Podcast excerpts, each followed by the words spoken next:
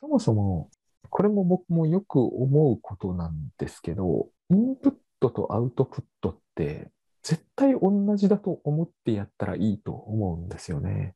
なんであれを皆さんが分離して考えたがるのかがわかんないんですよ。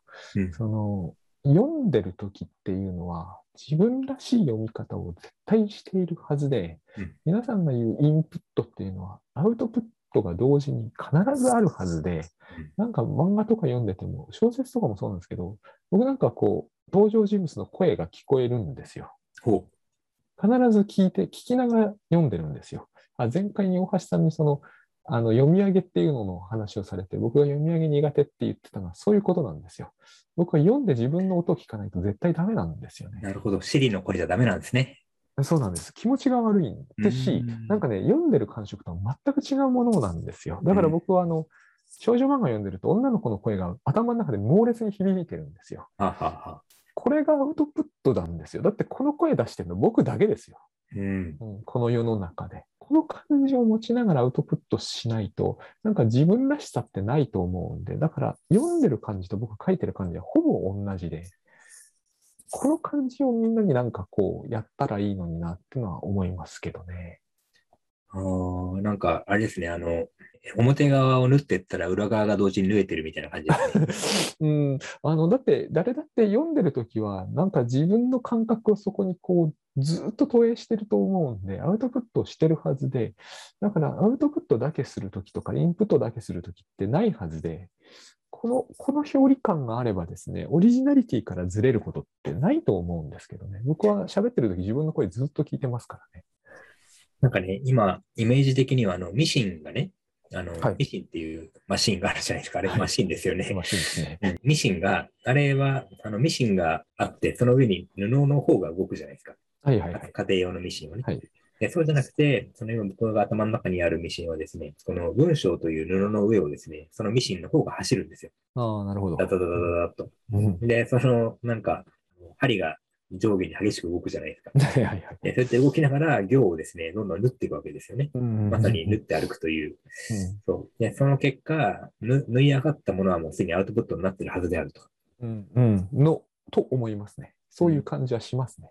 そうか。なんか、どっかわかんないですけど、その読むと書くが切り離された別のものであるという、こう、教育なのかがあったんでしょうね。うん、すごくコンピューターっぽいんだろうなと、インプットとアウトプットっていうんだろうけれども、なんかそれはすごく表層的にはそうかもしれないけど、僕の中の感じには全然一致しないんで、あの感触を、だから、なんか最近はインプットばかりしていてアウトプットをしていないっていうのは僕には分かんない感じなんですよね。クリップボード履歴アプリっていうのがあってね。はいはいはい。で、どんどんコピーしていくと、コピーしたものがこう、どんどんスタックされていくと。うん、大橋さん好きなやつですよね。好きなやつ。そう。あれの感じで、あのね、僕あれを使ってるとね、頭の中にね、何かが積み上がっていくイメージがもう濃厚にすげえ面白い。そんな人もいるんだ。ないですかだって、その、それがないときは、なんか一回コピーしたら、あ、今自分の頭の中に、あの、コピーしたものが漂ってるから、なんか別のものをコピーすると消えちゃうみたいな。面白い。あ、そう、ないですか？いや、なんか今の話では、こう、例え話聞いてて面白いと思ってたんですけど、僕の中でそれそれがクリップボード履歴の話に何にもか感じて、感じとして結びついたことなかったんで。ねすごく僕は、クリップボードに身体性があるんですよ。なるほど。それで、こう、コピーをしたときは、めちゃくちゃちょっとね、あの、心拍数上がってると思います。今なんか、うっかりこう、取っておきたい文字列を見てしまったらコピーしてしまうみたいなね。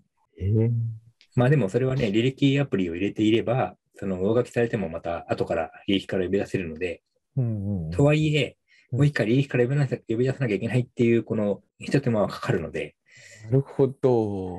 だからもう明確に、これはなんか、12345ってコピーして、また後で12345ってペーストするってことが決まってる場合はね、うんえー今度は、この順番間違わずに、一回もこのし損なわないようにスタックしていかなきゃって、また心拍数上がるんですよ。面白い。それが、きっちりできたときはね、めちゃくちゃこう達成感があってね。なんかコンピューターに仕事をさせてる感を感じますよね。えだけど、させてる割には自分の方も結構ね、消耗してるという。ー、なんか一体感があるんですね、そうです、そうです、そうです。あの、非常に、えーっと、よく広角機動隊に擬態というのが出てくるんですけど、はいはいはい。あれはね、絶対このね、体が拒否反応を示してね、どっかで問題生じるなと思いながら見てるんですよ。つまりこうあれを見ながら僕は痛さを感じてるんですよ。ああ、なるほど。だって技師とかでも痛いと思うんだけど、それがね、脳しかなくて、あとは全部機械みたいなね。うんうん絶対なんかね、齟齬が生じるはずなんですよ。うんそれはね、今聞いてて思ったんですけど、僕今奥歯がセラミックなんですねお。この間の大きな歯医者の治療をしたために。はいはい。すごいね、不思議な。これを原子って言うんだっていう。ああのね、奥歯はセラミックなのに時々痛いとかね。あ。この非常に不思議な感じがね、嫌なんですよね。強い違和感がありますね。うんうんなぜ痛いんだ思うんですよ。痛いはずは全くないのに、時々痛い。そしてその痛みは歯の痛みとは違う。多分そこにこの痕跡があって、そこにいつものようにこの信号を流しているんでそうでししょうね。ょうね。なんかやってるんでしょうね。なんかそういう本がありましたよね。あります。